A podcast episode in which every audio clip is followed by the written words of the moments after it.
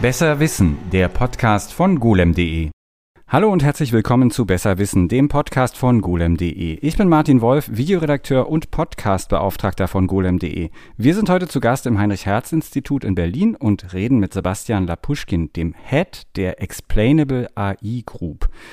Sebastian, du heißt also wir nennen dich jetzt, ich nenne dich jetzt hier Sebastian, aber du bist natürlich Doktor und zwar Dr. Rernat. Sag doch mal ein bisschen was, also ich sage jetzt nicht jedes Mal äh, Herr Dr. Rernat, weil sonst ist eine Viertelstunde vom Podcast nur mit Anreden weg. Ähm, sag doch mal ein bisschen was zu dir und wie du da hingekommen bist, wo du heute bist.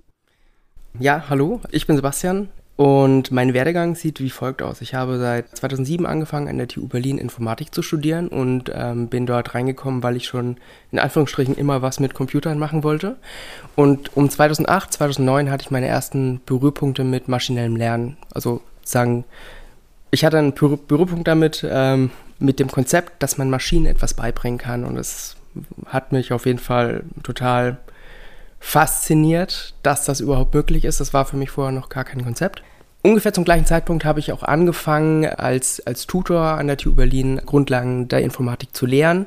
Und was mich dabei schon immer fasziniert hat, war das Visualisieren von Prozessen und Konzepten. Das heißt, irgendwelche Algorithmen, die ich den Studenten damals selbst beigebracht habe, dass ich da irgendwelche Sachen animiert habe, um eben das visuelle Verständnis anzuregen.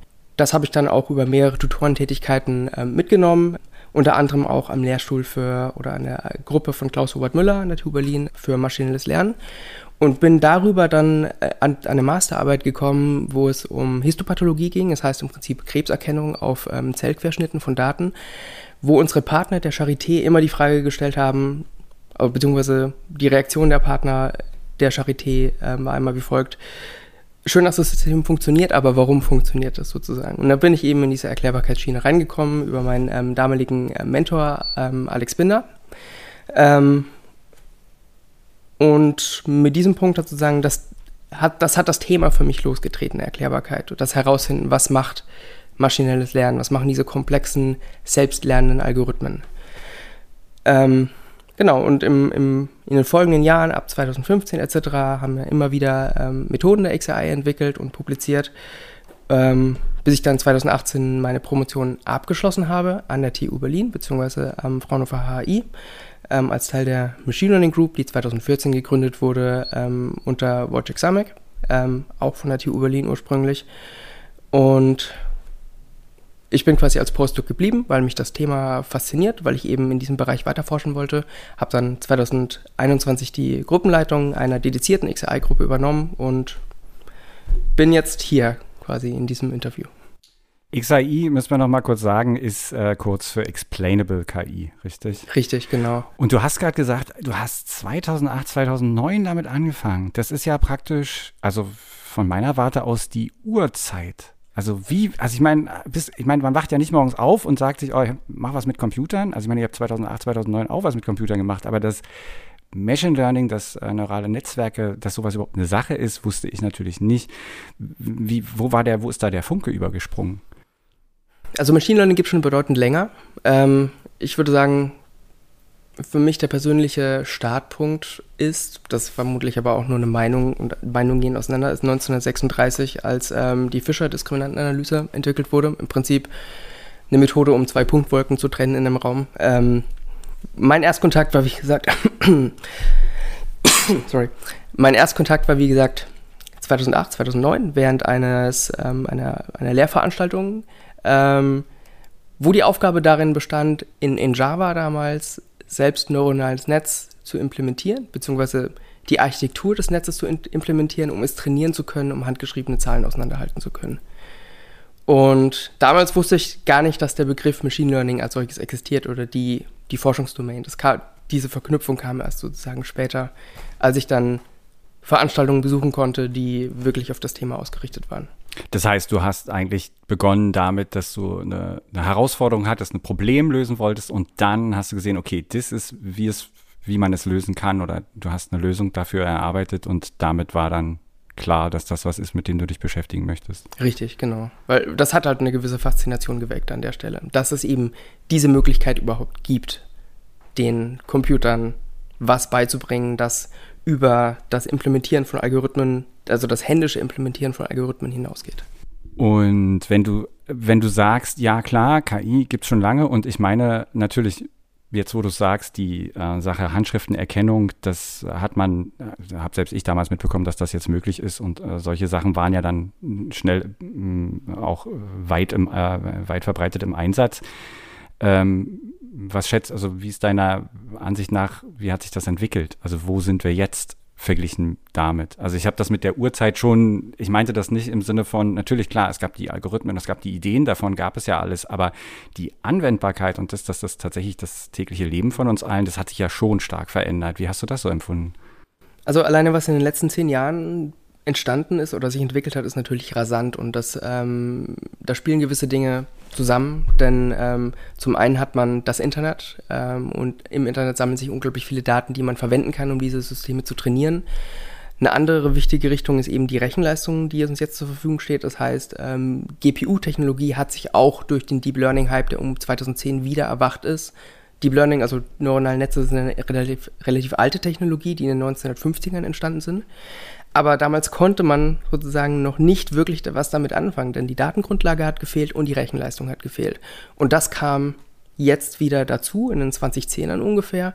Und es hat sich gegenseitig halt so enorm beschleunigt, dass man eben jetzt an dem Punkt ist, dass man eben all diese coolen Sachen machen kann äh, mit KI, beziehungsweise Machine Learning, was eigentlich der korrektere technische Begriff ist, ähm, die eben vorher nicht möglich waren. Und ähm, da setzen sich auch ganz klar diese Big Tech-Player ab, wie Google, Facebook, Amazon und so weiter und so fort, die einfach eine unglaubliche Recheninfrastruktur im Hintergrund haben, die sich das auch leisten können und entsprechend dann den Rahmen regelmäßig sprengen, was das angeht. Also dass die halt Lösungen finden können, die einfach diese enormen Rechenkapazitäten erfordern. Hm, ich wollte gerade sagen, weil äh, Datenmengen gab es ja früher auch schon, gerade an Instituten, gerade in der Wissenschaft gibt es ja ganz schnell irgendwie irrsinnig hohe, äh, äh, hohes Datenaufkommen, aber dann fehlt wahrscheinlich einfach auch das Geld um die entsprechende Rechnerinfrastruktur oder fehlte damals und dann halt eben auch die äh, Sache mit dem parallelen äh, Berechnen. Jetzt müssen wir, ich, äh, du hast es gerade selber schon nochmal gesagt, KI wird oft synonym verwendet mit maschinellem Lernen. Ist das bei euch, wenn ihr euch auf Kongressen unterhaltet, sagt ihr dann KI, sagt ihr Machine Learning? Was,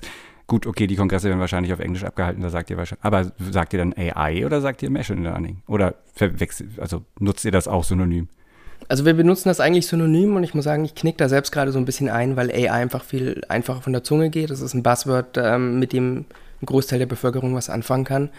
Ähm, aber im Endeffekt ist der Begriff AI ein Marketinginstrument. Ähm, AI wurde auch schon in den 1960ern verwendet für die ganzen Wegfindungsalgorithmen, die jetzt, die man oft in Videospielen wiederfindet, wenn irgendeine Figur von A nach B laufen muss. Ähm, AI ist so eine Art ähm, Umbrella-Term für Machine Learning und spezieller nochmal Deep Learning im Endeffekt. Jetzt haben wir mal so die ganz groben Grundlagen ähm, abgefrühstückt. Du hast gesagt, du bist irgendwann dazu gekommen, nicht irgendwann, sondern du hast es sogar ziemlich genau gesagt, als die Frage aufkam, ja, ist schön, dass wir jetzt diese Krebszellen oder diese Diagnosen vielleicht stellen können mit der Software, aber warum ist das so? Ähm, was ist da im Moment in deinem Forschungsfeld los? Also was sind die, die Kernpunkte dessen, an denen du gerade arbeitest? Also was ich gerade mache, beziehungsweise was mein Team macht, ist ähm, die Erklärbarkeit, die Methoden der Erklärbarkeit, die wir haben und kennen und jetzt auch in den letzten Jahren entwickelt haben, auf ein Erklärbarkeit 2.0 Level zu bringen. Und an der Stelle ist es vielleicht dann auch ähm, vielleicht interessant und wichtig zu sagen, was der Unterschied zwischen XAI 1.0 und 2.0 ist. Ähm, was XAI 1.0 für mich ist, ist, äh, sind diese ganzen Methoden, die ähm, die Heatmaps errechnen können. Das heißt, wenn ich jetzt ich gehe mal von der Bilddomain aus, weil sich das re jeder relativ gut vorstellen kann, wenn ich ein Bild habe, das ich in ein neuronales Netz einspeise als Input und das mir eine Antwort geben kann, kann ich mit XAI-Methoden, die halt auf Heatmap-Level arbeiten, kann ich am Ende ähm, pro Pixel einen Wert berechnen, der mir sagt, wie wichtig oder sensitiv war jetzt dieser spezielle Input für die Entscheidung, die das Netz getroffen hat. Und da gibt es dann wieder einen Unterschied, wie wichtig im Sinne von, wie stark hat der gegebene Punkt das Netz beeinflusst, diese Entscheidung zu treffen oder, wenn ich über Sensitivität spreche, ähm, wie sensibel wäre das Netz die, für die Änderung dieses Punktes. Ähm, aber der, der, der, der Grundpunkt an dieser Stelle ist, dass dieses Level von Erklärbarkeit viele Interpretationsarbeit des Menschen erfordert. Das heißt, ich muss mir den Input-Datenpunkt angucken, ich muss mir das Bild angucken und dann muss ich versuchen zu verstehen, was das Netz hier eigentlich gemacht hat. Das heißt, ich bekomme an der Stelle eigentlich nur eine Markierung von Wichtigkeit auf den Datenpunkten. Da ähm, muss ich kurz unterbrechen. Heatmap hast du gesagt, also nur damit man sich mal vorstellen kann. Ich habe hier auch so ein Bild, das ist tatsächlich aus einer von deinen äh, Arbeiten, ähm, aber aus einer älteren äh, irgendwie Unmasking Clever Hands Predictors, äh, da, also das kommt auch in die Show Notes, äh, der Link, da kann man das sehen, das ist halt ähm, äh, so wie ein Falschfarbenbild, wie man das kennt aus ähm, von Wärmebildkameras, in denen äh, bestimmte Punkte eben rot hervorgesetzt sind, ähm, während andere Bildinhalte dann äh, eher grün sind und eben damit die Wichtigkeit, also je röter, desto wichtiger ist jetzt mal meine Annahme oder desto äh, mehr Veränderung. Genau, oder? richtig. Also das liest man im Prinzip so, man hat diese, diese Einfärbung ähm, der, der Pixel-Koordinaten, die dem des Bildes entsprechen. Und daraus kann man dann eben lesen, welche Teile des Bildes jetzt einen großen Einfluss hatten. Also rot bedeutet großer positiver Einfluss für die getroffene Entscheidung, die eben analysiert wurde. Grün in diesem Farbschema bedeutet, dass es neutral. Das heißt, es hatte im Prinzip keinen Impact auf die Entscheidung. Und wenn ich jetzt irgendwelche blauen Gegenden habe, das spricht dann für negative Relevanzwerte. Das heißt, ähm, Dinge in dem Bild, die tatsächlich gegen die Entscheidung sprechen, die das Netz am Ende getroffen hat und die wir analysiert haben.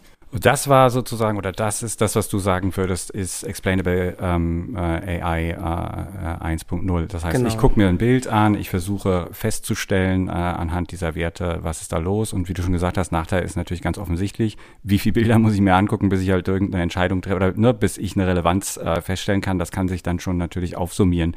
Also was ist dann ähm, 2.0? Äh, genau, vielleicht, vielleicht nochmal vorschlagen zu 1.0. Ja. Der, der, der, der Punkt ist, es gibt Fälle, wo es relativ klar ist, anhand dieser Heatmap zu sehen, was passiert jetzt. Zum Beispiel haben wir in der Vergangenheit ähm, eine nette Anekdote oder gefunden, einen Fall gefunden, wo wir ein Benchmark-Dataset auseinandergenommen haben mit einem damaligen State-of-the-Art-Modell und haben anhand, anhand, haben anhand unserer Heatmaps herausfinden können, dass das Model zum Beispiel sehr gut darin war, Pferde zu erkennen, aber nicht die Pferde erkannt hat, sondern eine Copyright vermerkt, der auf den Daten war, weil diese automatisiert ge ähm, gesammelt wurden aus dem Netz. Und das Model mit der Aufgabe, bringe diese Bilder mit diesem Ziellabel oder mit dieser erwarteten Antwortenverbindung eben einen Shortcut gelernt hat, ähm, indem es einfach nur guckt, ist links unter der Ecke ein Copyright-Tag, ah, aus diesem Pferdeforum, ja, dann ist es wohl ein Pferd, was auf dem Bild drauf ist.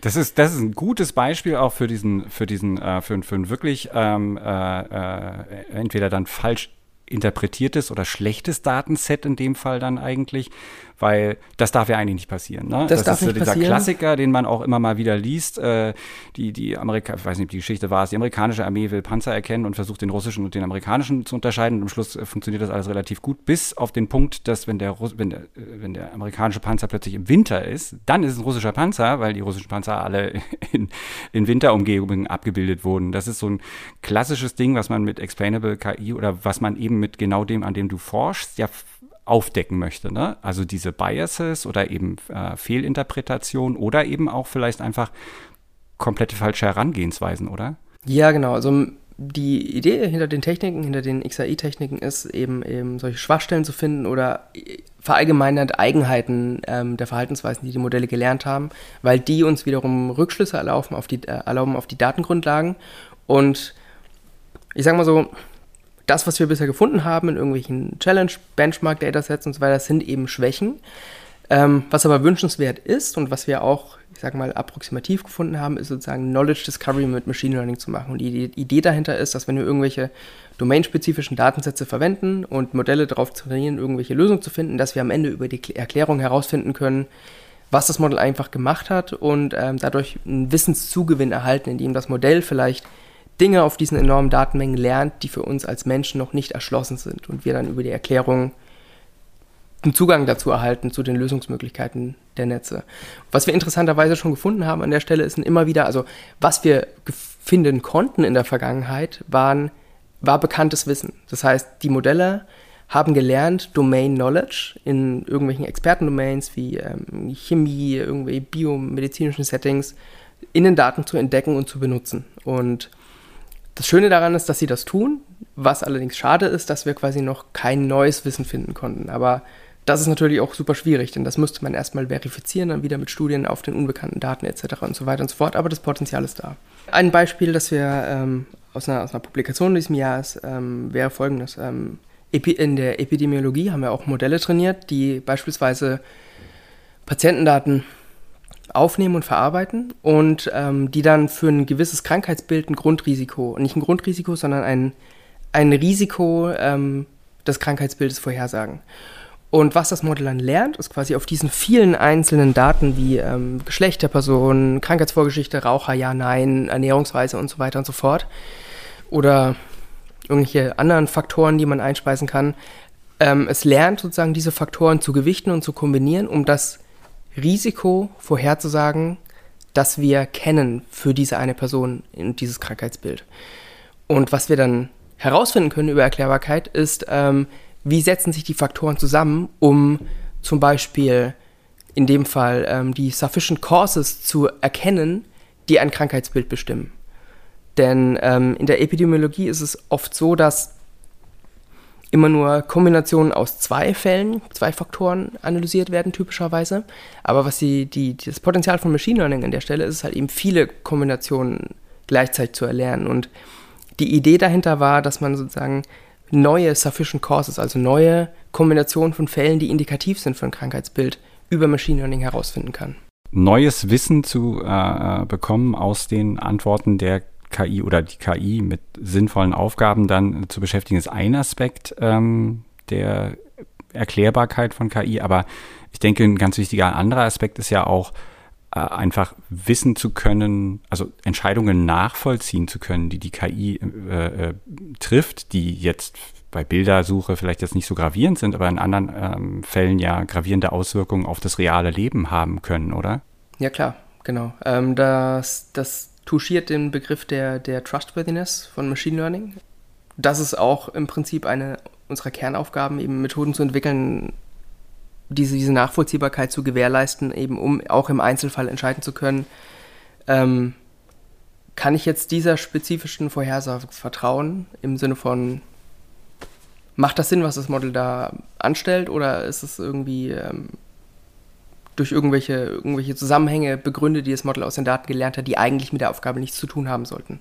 Wie, diese, wie dieses Pferdebeispiel, was Genau, dieses Pferdebeispiel mit dem Copyright-Tag beispielsweise. Jetzt, ist, jetzt stellen sich mir zwei Fragen. Die erste ist, wenn ich, wenn ich mal davon ausgehe, dass Menschen auch jetzt nicht mehr eine CPU, die in meinem Rechner ist, nachvollziehen können, das kann keiner, weiß, weiß, also das kann ja auch keiner aus, nimmt ja auch keiner auseinander und guckt danach.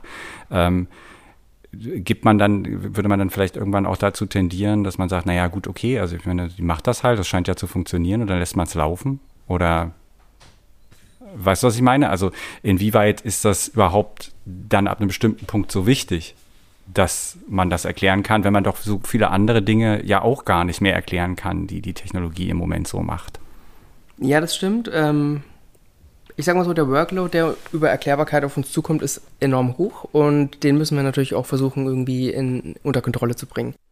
Was so Erklärbarkeit ein bisschen ablösen soll, ähm, sind diese klassischen Performance-Metriken im Machine Learning, die wir üblicherweise verwenden. Das heißt Accuracy, das heißt Vorhersagegenauigkeit, wie welcher Wahrscheinlichkeit trifft das Modell die richtige Antwort. Denn ähm, da haben wir wiederum das Problem, dass, wenn wir auf das Pferdebeispiel zurückkommen, das Modell war unglaublich gut darin, Pferde zu erkennen, aber es hat einfach Pferde nicht aufgrund der Pferde erkannt, sondern aufgrund von anderen Faktoren. Aber die, die, die Scores, die das Model bekommen hat, waren gut, weil die Testdaten, die in diesem Benchmark verwendet haben, die gleichen Probleme hatten. Das heißt, es hat einfach eine andere Aufgabe gelöst. So, und um sozusagen dieser Information Herr zu werden, ähm, haben wir in den letzten Jahren natürlich auch irgendwelche Techniken entwickelt, die jetzt uns erlauben, ähm, über die Analyse von einzelnen Entscheidungen, also das heißt Erklärungen, einzelne Entscheidungen hinauszugehen und zum Beispiel Tausende von erklärten Entscheidungen auf irgendwelche charakteristischen Muster zu analysieren, wo ich dann finde, dass herausfinden kann, dass beispielsweise in diesem besagten Pferdemodell beispielsweise ähm, das Model sich zu 50% ganz normal verhält, im Anführungsstrichen, dass es halt Informationen benutzt, die halt in der Bildregion aus, aus dem Pferd stammen, aber dann drei Ausreißer ähm, Verhaltensweisen entdeckt wurden, die zum einen zwei verschiedene Varianten dieser Copyright-Tag-Geschichte enthalten und aber noch eine dritte, dass ein Pferd erkannt wurde, weil es über eine Hürde springt. Und da war in dem Fall das Pferd einfach egal, sondern die Hürde war wichtig, über die das Pferd springt, weil es da wieder eine gewisse Korrelation in den Daten gibt. Ähm, und da können wir eben versuchen, durch, durch Verarbeitung der gewonnenen Erklärbarkeitsdaten Nutzen draus zu ziehen. An der Stelle ist vielleicht auch ein Einstieg in die Erklärbarkeit 2.0 ganz gut. Ähm, deren Ziel es ist, diese, diese Erklärungen, die wir errechnen können ähm, oder, oder bekommen können, menschenverständlicher und menschenlesbarer zu gestalten. Denn unser Ziel, also beziehungsweise das Ziel der XAI 1.0 war es sozusagen erstmal irgendeine Art von Erklärbarkeit zu liefern, die interpretiert werden kann. Und das Ziel von unserer XAI 2.0 ist es jetzt, diese Interpretationslücke zu schließen, indem wir in, in, in Terms of Konzepten erklären. Nicht nur Heatmaps auf Input-Pixeln, die wir dann einzeln evaluieren müssen oder irgendwie eine, also ein Dataset von Tausenden von Erklärungen analysieren müssen, um charakteristische Muster zu finden, sondern die Erklärung, die in XAI 2.0 stattfinden soll, liefert uns eine semantische Erklärung im Sinne von, dass ich nicht eine Heatmap bekomme, die den Copyright-Tag highlightet, sondern dass mir die Erklärung gleich sagt, dieses und jenes Konzept, das das Model in irgendeiner internen Repräsentation gelernt hat und Schrift enthält, hat einen signifikanten Einfluss gehabt auf die Entscheidung. Und dann bekomme ich direkt die Information, ähnlich wie ein Mensch sich erklären würde, ich habe auf diesem Foto ein Pferd erkannt, weil links unten Schrift ist. Auf dem Level will ich erklären sozusagen. Und da kann ich dann diese auf ein generelles Verhalten übertragbaren ähm, Vorhersagemuster schon anhand von einzelnen Erklärungen finden, wo ich dann sage, oho, das Netz an der Stelle hat gelernt, diese Schriftfeatures mit dem Pferd zu verknüpfen. Das scheint irgendwas Systematisches zu sein. Das heißt, an der Stelle wollen wir sozusagen die die Verständlichkeit der Erklärung erhöhen und gleichzeitig aber den Workload reduzieren, um Rückschlüsse zu ermöglichen auf generelle Fakten in den Daten, auf denen trainiert wurde, etc. Und dann damit dann auch quasi uns Werkzeuge generieren oder zur Verfügung stellen, die es uns erlauben, eben präzise darauf zu reagieren und gegebenenfalls die Daten oder das Model zu korrigieren. Das ist ein total ähm, äh, wichtiger Punkt mit dem ähm, äh, Human Understandable, also dass wir als Menschen das verstehen, weil ich meine, klar, bei der Pferdegeschichte ist das natürlich so, ich gucke mir die Heatmap an, ich sehe da unten ist ähm, dieses Copyright-Vermerk und ich weiß sofort, was los ist, aber wenn es sich um einen Tumor zum Beispiel handelt und das, die KI hat irgendwas äh, im, im äh, ich sage jetzt mal, in diesem Färbemittel, was man vorher zu sich genommen hat, irgendwie entdeckt, was sie charakteristisch findet, dann sieht das natürlich völlig anders aus und niemand könnte anhand des Bildes jetzt auf, also ne, nicht, nicht jede, jeder Mensch könnte anhand des Bildes sofort sagen, okay, da ist halt das Problem, wenn das Kontrastmittel halt, keine Ahnung, was irgend, irgendwas auslöst, äh, äh, ne, mit Farbwerten oder was auch immer. Ähm, da, äh, das war Punkt eins. Punkt zwei, der mir aufgefallen oder der mir dann in den Sinn kam, ist, wenn ähm, dass das Ziel ist, diese Erklärbarkeit zu erreichen, natürlich ähm, ist KI, also ist KI nicht gleich KI.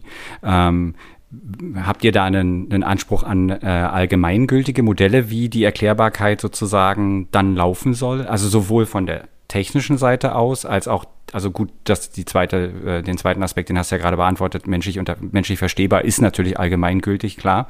Aber, oder versuchst du da was Allgemeingültiges zu finden, was wie so eine Art ähm, Standard dann gelten könnte? Vorab will ich sagen an der Stelle, es gibt halt ein total weites Spektrum an Machine Learning Modellen. Ähm, die Methoden, mit denen wir uns befassen, also, also ein grundsätzliches Ziel unserer Gruppe ist es schon, was möglichst allgemein funktionierendes zu finden. Und ähm, die, die Methoden, mit denen wir uns oft befassen, lassen sich als gerichtete Graphen darstellen. Das heißt, man steckt am einen Ende was rein und die Information wandert in irgendeine Richtung durch das Modell durch und kommt am anderen Ende raus. Und diese Richt oder diese Verarbeitungsrichtung können wir mit den bei uns entwickelten Methoden eben rückverfolgen. Und da fallen eben ganz viele Methoden unter dieses Pattern. Neuronale Netze fallen darunter, ähm, Support-Vektormaschinen oder Feature-Extraktionsmethoden, die man früher verwendet hat. Auch viele von den unsupervised Methoden wie Clustering-Methoden und so weiter und so fort lassen sich in dieser Art und Weise aufschreiben. Und dadurch lassen sich eben diese Methoden, die wir entwickelt haben, jetzt um konkret mal einen Namen zu droppen, ähm, Layer-Wise Relevance Propagation oder relativ neu ähm, diese Concept Relevance Propagation, die eben auf Konzeptlevel erklären soll, ähm, lassen sich darauf eben anwenden. Und, und das sind ja auch Sachen, die ihr entwickelt habt. Ne? Also genau. dieses Layer-Wise uh, Propagation ist ja ein relativ neues Paper von deiner Gruppe. K kann man das in für mich verständliche Worte fassen, wie das funktioniert? Genau, also dieses Layer-Wise Relevance Propagation, das ist von 2015. Darauf aufbauend ist jetzt die neue Methode Concept Relevance Propagation, die sozusagen dieses Toolset der ersten Methode, kurz LRP, ähm, signifikant erweitert mit neuen Möglichkeiten. Und Zusammengefasst lässt sich das, ähm, ich denke mal, so darstellen. Ähm, wie gesagt, wenn man so ein neuronales Netz hat, speziell neuronales Netz oder irgendwie eine andere Methode, die sich als gerichteter Graph von Verarbeitungsschritten darstellen lässt, fließt diese Information durch das Modell durch. Man, steckt quasi am einen Ende einen Input rein, am anderen Ende kommt irgendeine Vorhersage raus.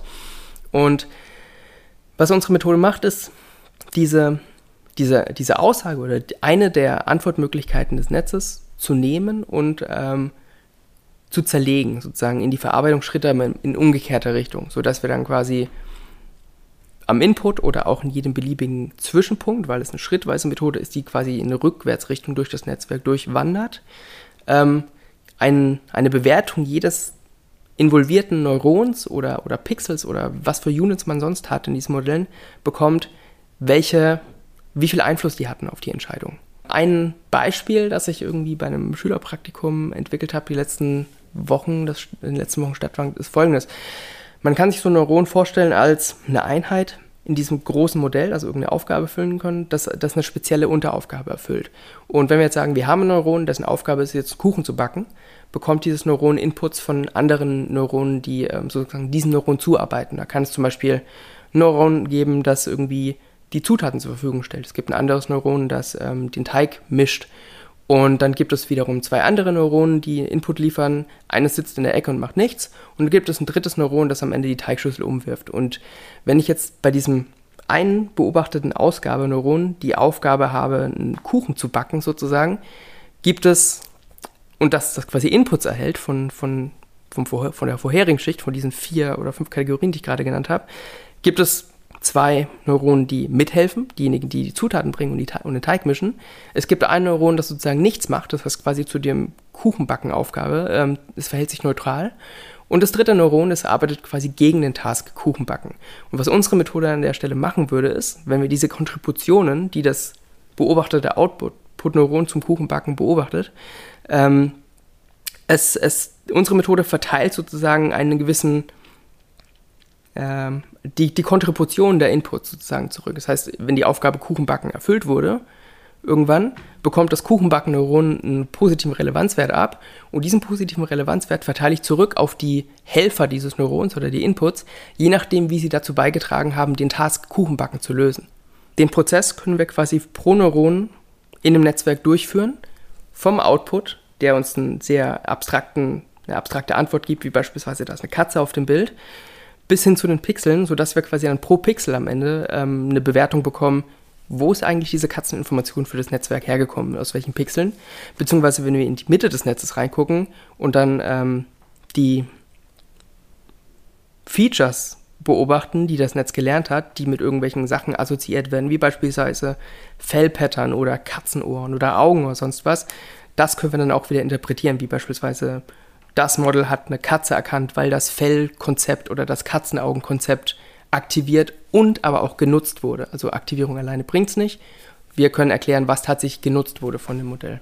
Äh, bevor wir dazu kommen, was das konkret bedeutet oder wie dein Arbeitstag vielleicht aussieht oder mit welchen Mitteln du da arbeitest, äh, nochmal die Frage, ähm, oder der Aspekt, der mir, dabei, der, der, mir dabei auffällt, ist ja, dass das eine ist die Erklärbarkeit, aber es klingt für mich auch so, als könntest du damit die Modelle und das Rechnen auch ähm, optimieren, so dass es, äh, dass die Modelle, also dass das ein bisschen verschlankt wird, der Prozess, weil im Moment ist ja auch ein irrsinniger Rechenaufwand vonnöten. Und wenn, ähm, wenn du schon sagst, gut, okay, da gibt es halt äh, Dinge, die sind ähm, äh, kontraproduktiv oder die arbeiten nicht wirklich mit, äh, dann könnte man ja versuchen, die, äh, diese ganze Sache auch zu optimieren, oder?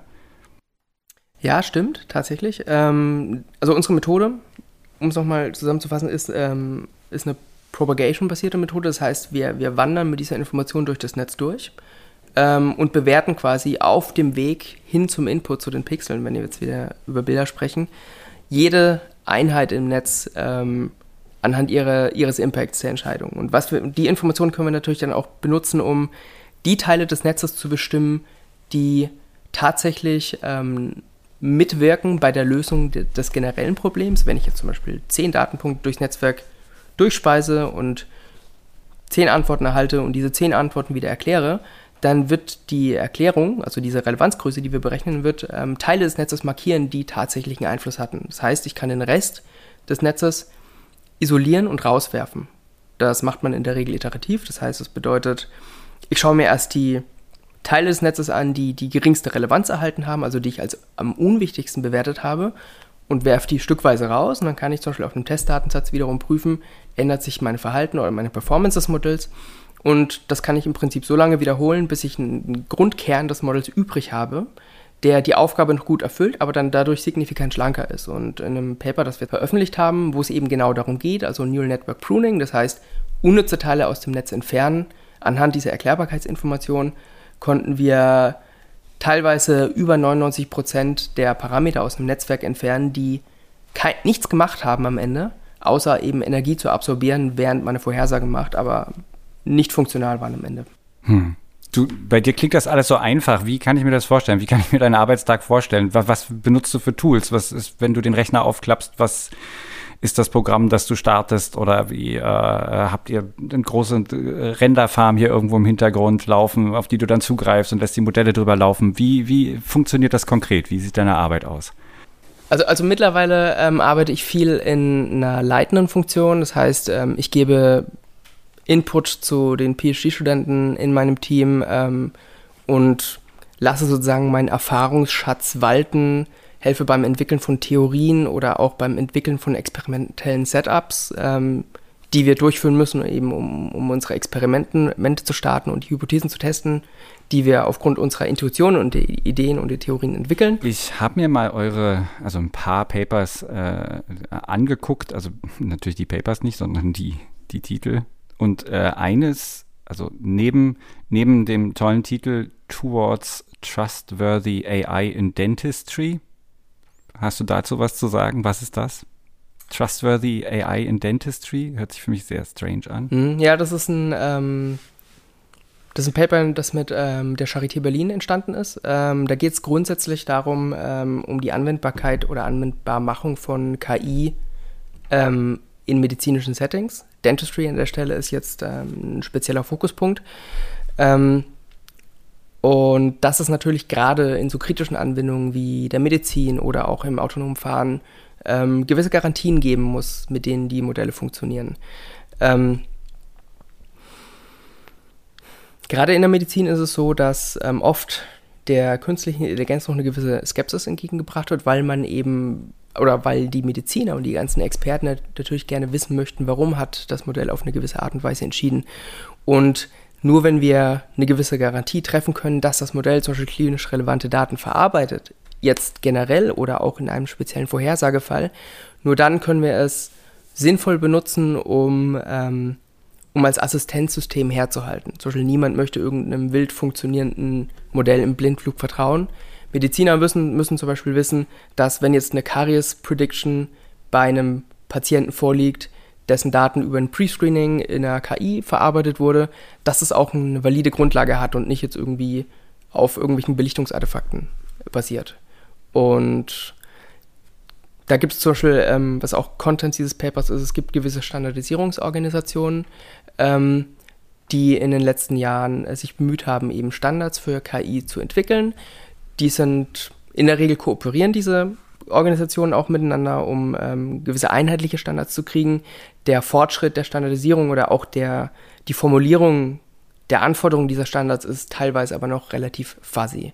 Aber ähm, gerade was so diesen Trustworthiness-Aspekt angeht, ähm, da spielt natürlich auch die Erklärbarkeit eine große Rolle. Ne? Also wir müssen halt verstehen, was sind die Hintergründe der Entscheidungen, die getroffen wurden, wie sind die Strategien, die das Modell gelernt hat zu verfolgen, ähm, um sozusagen vorherzusagen, auf dem Zahn ist Karies drauf und auf dem ist es nicht, um eben am Endeffekt eine Bewertung machen zu können, dass das jetzt ein gutes oder ein schlechtes Modell ist oder auch nur zu sagen, das sind die Grauzonen, wo das Modell nicht gut funktioniert, das sind die bekannten Risiken, um dann das entweder zu messen, messen zu können oder ähm, eben in der nächsten Iteration darauf reagieren zu können, wenn wir über den kompletten KI-Lifecycle nachdenken, der immer aus Training, Evaluation, Iteration besteht.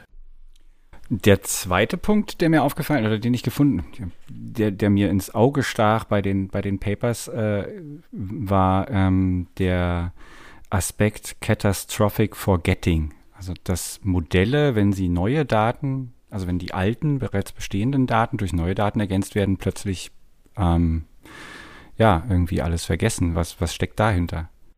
Genau, also anders als ein biologisches, menschliches Gedächtnis ähm, gibt es bei ähm, typischen neuronalen Netzen keinerlei Garantie, dass vorherige erlernte Informationen nicht wieder überschrieben wird, ähm, wenn man jetzt so einen typischen Trainingszyklus durchläuft. Ein typischer Trainingszyklus läuft, ähm, sieht dermaßen ähm, oder auf diese Art und Weise aus, dass man im Prinzip tausende, Millionen von Datenpunkten hat, die man nacheinander durchs Netz speist, nacheinander, damit es eben von den Rechenressourcen, die man zur Verfügung hat, ähm, überhaupt möglich ist. Also als Mensch kann man ja auch nicht alle möglichen Informationen, die in einem Raum sind, zeitgleich erfassen. Man prozessiert das iterativ eben, damit das sozusagen machbar ist.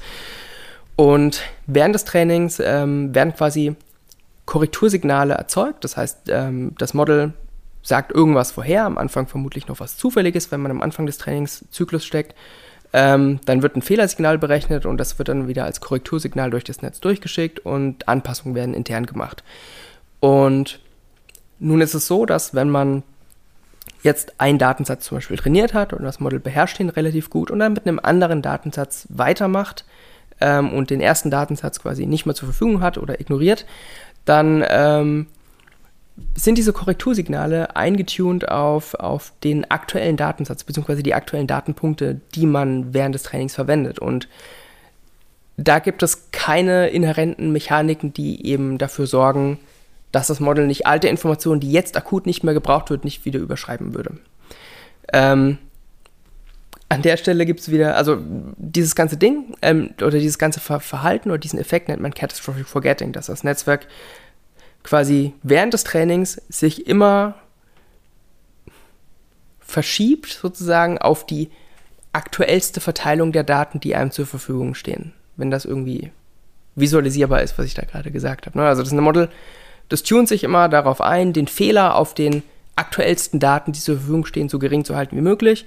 Und es interessiert es kein Stück, ähm, wie groß der Fehler ist auf den Daten, die vor 20 Stunden gelernt wurden, beispielsweise. Oder vor 20 Stunden zuletzt gesehen wurden. Ähm, genau, und das bezeichnet man eben als Catastrophic Forgetting, dass ähm, vorheriges Wissen verlernt wird. Und über Erklärbarkeit können wir dem auch ähm, entgegenwirken, indem wir beispielsweise sagen, ähm, oder nachdem eine Aufgabe erfolgreich trainiert wurde, indem wir dann zum Beispiel wiederum über Erklärbarkeit herangehen und sagen, das sind die Units in dem Netzwerk, die jetzt signifikant dazu beitragen, diese Aufgabe zu lösen oder das Erlernte verkörpern, die das, das das Modell benötigt, um eben diese gerade trainierte Aufgabe zu lösen.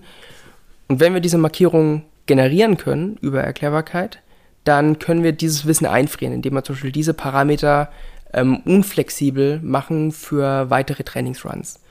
Und das bedeutet dann quasi, wenn ich eine neue Aufgabe ins Netz speise, dann kann ich zum Beispiel die Trainingsupdates nur auf die Teile des Netzes beschränken, ähm, die noch nicht eingefroren wurden. Das heißt, die ich flexibel halten möchte, um neues Wissen dazu zu lernen, was wiederum den Effekt hat, dass ich das alte Wissen, das hier eingefroren ist, ähm, nicht vergessen kann, weil es sozusagen, es ist, ist statisch. Ne? Also diese Datenverarbeitungspfade im Netzwerk sind an der Stelle statisch, werden festgehalten. Ähm, und können nicht überschrieben werden von, von neuen Updates, weil diese Updates sozusagen reserviert werden für den restlichen Teil. Und das könnt ihr ja nur deshalb tun, weil ihr eben wisst, welche dafür wie verantwortlich sind. Also ansonsten würde man ja halt einfach, einfach willkürlich irgendwas machen und hoffen, dass es irgendwie äh, äh, irgendein Ergebnis bringt oder dass das die richtigen Daten waren. Und ich meine, so ein Modell, das hat dann jetzt, also darf man sich auch nicht so vorstellen, dass es irgendwie 30 Knöpfe gibt, an denen man drehen kann, sondern im schlimmsten Fall, was weiß ich, mehrere Millionen, oder? Genau, so schaut's aus. Genau, so ähm, typischerweise hat so ein Modell mehrere Millionen Parameter bis Billionen Parameter, je nachdem, wie es aufgebaut ist, ähm, wie es dimensioniert ist. Und genau, die, die Idee des Ganzen, ähm, sozusagen dieses, wir haben das genannt, äh, Relevance-Based Neural Freezing, ähm, basiert eben auch aus der Beobachtung, dass wir also dass neuronale Netze typischerweise stark überparametrisiert sind. Das heißt, dass während des Trainings erlaubten es diese Millionen von Parametern im Netz sich relativ gut in diesem Parameterraum zu bewegen und an einem Optimum einzunisten. Aber nachdem es quasi einen optimalen Zustand erreicht hat, braucht es einen Großteil dieser Parameter nicht mehr. Und in der vorherigen Arbeit, die ähm, wir angesprochen haben, haben wir eben das benutzt, um den nutzlosen Teil rauszuwerfen, um den funktionalen Kern zu behalten, den energieeffizienter betreiben zu können. Ähm, aber in dieser RNF-Arbeit für über Relevance-Based Neural Freezing haben eben die gleichen Mechaniken benutzt, um nicht den unnützen Teil rauszuschmeißen, sondern quasi das Training auf den noch unnützen Teil zu fokussieren, um genau neue Aufgaben oder Lösungswege in den Stellen des Netzes zu lernen, die noch frei sind, sozusagen. Und ohne, ohne den alten Teil anzufassen, der ähm, sozusagen vorherige Aufgaben bewältigen kann. Das sind, also ich habe jetzt auf jeden Fall eine wesentlich konkretere Vorstellung davon, A, was euer Forschungsfeld ist und B, auch davon, wie man, also wie eure Herangehensweise an äh, solche Probleme ist. Ähm, jetzt ist es aber so, dass ich glaube, die meisten Menschen gar nicht, also A, gar nicht so richtig wissen, wie dann so eine KI funktioniert und B, jetzt auch keinen so richtigen Zugang haben. Ein Punkt, ähm, der äh, für dich, glaube ich, ganz wichtig ist, ist aber, dass sich diese, dass die Technologie auch sich so ein bisschen demokratisiert. Also, dass mehr Leute eben ein Verständnis entwickeln und dass es auch mehr Möglichkeiten gibt, damit was zu machen. Also du hast es vorhin angesprochen, ihr habt natürlich dann einen Cluster an GPUs hier, den hat jetzt der Normalmensch nicht zu Hause. Und auch wenn ich jetzt persönlich weiß, dass zum Beispiel die Bildgenerierungs-KIs, die ich jetzt schon benutze, die laufen jetzt auch bei mir lokal, aber die laufen auf einer Grafikkarte für 1500 Euro lokal. Auch die hat nicht jeder zur Verfügung. Ähm, äh, was ist da ähm, dein Standpunkt oder was wäre ein Ziel für dich? Also ein, ein Ziel, das wir von Anfang an verfolgen, ist es eben, Methoden zu entwickeln, die möglichst effizient nutzbar sind und ähm, kein riesiges Rechencluster benötigen. Beispielsweise die Erklärung, die wir mit unseren Methoden berechnen können, ähm, wenn man, ich sage mal so, wenn man jetzt eine Consumer-Grade GPU hat, irgendwas um die 400 Euro oder so, ähm, hat man eine, bei einem fertig trainierten Modell ähm, eine Vorhersage und eine entsprechende Erklärung innerhalb von ein, zwei Sekunden.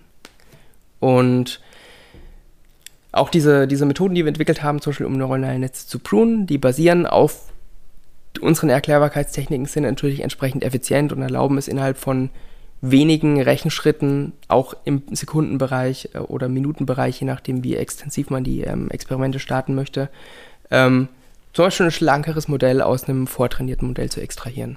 Was dann anderen Forschungseinrichtungen ohne sage ich jetzt mal, die finanzielle und Hardware-Ausstattung ermöglichen würde, eben trotzdem selbst an solchen Sachen zu forschen, oder? Ja, genau, genau. Das ist natürlich, also um den Begriff Demokratisierung nochmal aufzugreifen und ein bisschen auszuwalzen vielleicht, ähm, in den letzten Jahren, auch seit Anbeginn des Deep Learning Hypes, ähm, hat sich eine sehr starke Bewegung hin zu offener Forschung im Sinne von Open Source ähm, Publikationen ähm, ergeben. Das heißt, Paper werden ähm, Open Access ähm, publiziert. Das heißt, ähm, sie werden auf eine Art und Weise publiziert, dass jeder sie lesen und herunterladen kann. Ähm, das bedeutet für uns als Forschende, dass wir quasi horrende Gebühren zahlen müssen, um eben diesen Open Access Status zu erreichen. Bedeutet aber auch für uns, dass die Sichtbarkeit unserer Arbeit höher ist, weil nämlich jeder reingucken kann, einfach ohne für das Paper bezahlen zu müssen. Ähm, auf der anderen Seite bedeutet es aber auch, dass wir viele unserer, unserer experimentellen Setups und Tools, die wir bauen, ähm, als Open Source Code publizieren, dass eben jeder und jeder sie nutzen kann. Ähm, ein großer Roadblock ist nach wie vor die ähm, Verfügbarkeit der Rechenressourcen. Das stimmt. Das heißt, um so ein Modell mal zu trainieren, muss man natürlich entsprechend Hardware haben. Im Zweifel ist das dann mindestens eine halbwegs ähm, potente GPU ähm, und eine Menge Zeit und eine Menge Budget für die Stromrechnung, wenn man das eben zu Hause durchrechnen lassen möchte. Ähm, da geht auf jeden Fall das Spektrum dessen, was in der Forschung, der KI-Forschung derzeit passiert, stark auseinander. Ähm, von Möglichkeiten oder Lösungen, wie wir versuchen sie zu erstellen, dass man eben möglichst energie-, zeiteffizient trotzdem hochqualitatives Feedback kriegt in Terms of Erklärung oder Sachen, die man mit Erklärung machen kann, bis hin zu ähm, Rechenfarmen von 4000 plus GPUs, die dann irgendwie einen Monat lang laufen müssen, bis halt irgendwie das nächste ähm, Sprachsynthesemodell bei irgendwie Google oder, oder Apple oder wer auch immer daran arbeitet, gerade trainiert werden kann. Das heißt, ihr arbeitet auch so ein bisschen daran, den Big Five, die natürlich äh, mehr oder minder unlimitierte Ressourcen haben, so ein bisschen, also was entgegenzusetzen. Also mein Eindruck war auch aus der KI-Community oder das, was ich so mitbekomme am Rande, also ich bin ja da nur, was Bildgeneration äh, betrifft, jetzt wirklich äh, ein bisschen im Thema, ähm, ist halt auch, dass sehr viele Sachen sehr freizügig geteilt werden, inklusive den Informationen und sich da wirklich Communities bilden, die sich gegenseitig äh, helfen und stützen. Ähm, und das ist auch in der Forschung dann so? Ja, gerade in der Forschung. Ähm, also wir finanzieren uns teilweise oder zu einem großen Teil aus öffentlich geförderten Forschungsprojekten, wo wir dann ähm, versuchen, unsere, unsere Richtungen, die wir sowieso verfolgen, ähm, zu jedermanns oder jeder, jeder Frau's Nutzen unterzubringen. Das heißt, dass die Konsortialpartner davon profitieren, dass die Öffentlichkeit davon profitiert. Ähm, und da ist Teilen von Informationen natürlich signifikant und, und, und grundlegend. Das heißt, wenn man in der Forschung keine Informationen teilen würde, dann hätte das wenig mit, ich sag mal, Forschung im wissenschaftlichen Sinne zu tun, sondern wäre dann eher auf einem internen Corporate Level zu verstehen. Wo wir schon gerade bei den guten Taten sind, äh, du bist Mitglied bzw. Speaker bei AI for Good. Was ist das denn? Ähm, AI for Good ist ähm, ein Event, das in der Vergangenheit, ähm, ein, rel ein, relativ großes Event, das regelmäßig stattfand, mit so um die 2000, 3000 ähm, Teilnehmenden. Ähm, durch Corona hat sich das Ganze eher zu einem, zu einem Webinarformat ähm, verändert. Und ich bin da jetzt nicht direkt Mitglied oder, oder tief involviert, sondern ähm, demnächst ähm, als, als Speaker quasi eingetaktet, auch über Erklärbarkeit oder ähm, quasi Verwendbarkeit von Erklärbarkeit, um eben Dinge zu erreichen. Aber grundsätzlich handelt es sich dabei um eine Community aus Forschenden, ähm, die eben versuchen, den allgemeinen Nutzen von KI ähm, möglichst zu maximieren, gerade über das Teilen von Informationen.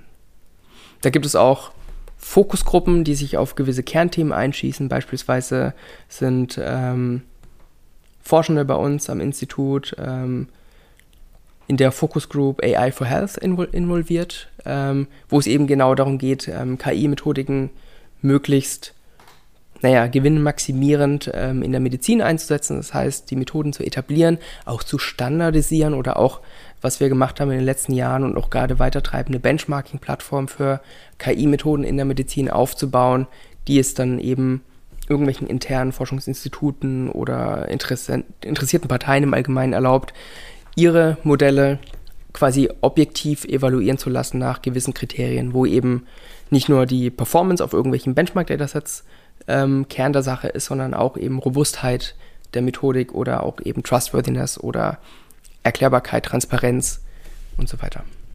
Wir packen mal einen Link zu AI for Good in die Show Notes und bevor wir das äh, heutige Gespräch beenden, noch kurz natürlich die Frage, wie sieht die Zukunft von deinem Forschungsgebiet aus? Also ich meine, du hast es ja schon, in, in, in, du hast es ja schon ähm, mehr oder minder so anklingen lassen. Es wird mehr werden, es wird ähm, so werden, dass man anfangen muss zu gucken, was geht überhaupt noch. Aber was ist so der Ausblick? Was erwartet dich wahrscheinlich und euch? Also Erklärbarkeit ist jetzt kein super neues Feld. Es lange Zeit ist es unterm Radar gesegelt. Ähm, die frühesten Arbeiten, die ich kenne, kommen aus den ähm, späten 1980ern, 1990ern. Damals war das noch gar kein wirklich heißes Thema, weil ähm, KI noch kein wirklich heißes Thema war und noch so nicht, noch nicht so anwendungsnah war. Ähm, was die Zukunft meines Feldes angeht, also ich würde sagen, es startet gerade richtig durch, gerade ähm, ein bisschen befeuert durch die, durch die Regularien. Der AI Act der EU zum Beispiel schreibt irgendwie Guidelines für die Nutzung und, und, und Qualität von KI-Algorithmen vor oder Beispiel auch den ähm, GDPR, den General Data Protection Regulation, ähm, die 2018 veröffentlicht wurde, ist so eine Art Predecessor des AI Acts. Da stehen auch irgendwelche Desiderata im Prinzip drin. Was muss eine KI erfüllen, um in den Einsatz zu kommen, etc. Aber das ist halt auch noch Active Work und Das Problem, das ich da ein bisschen sehe oder was ich dabei kritisch sehe, ist eben die rasante Geschwindigkeit, mit der sich ähm, Machine Learning und KI gerade entwickelt, ähm, dass eben diese erfahrungsgemäß etwas trägeren, verstaatlichten ähm, Vorstöße da, dass sie vielleicht gar nicht mitkommen.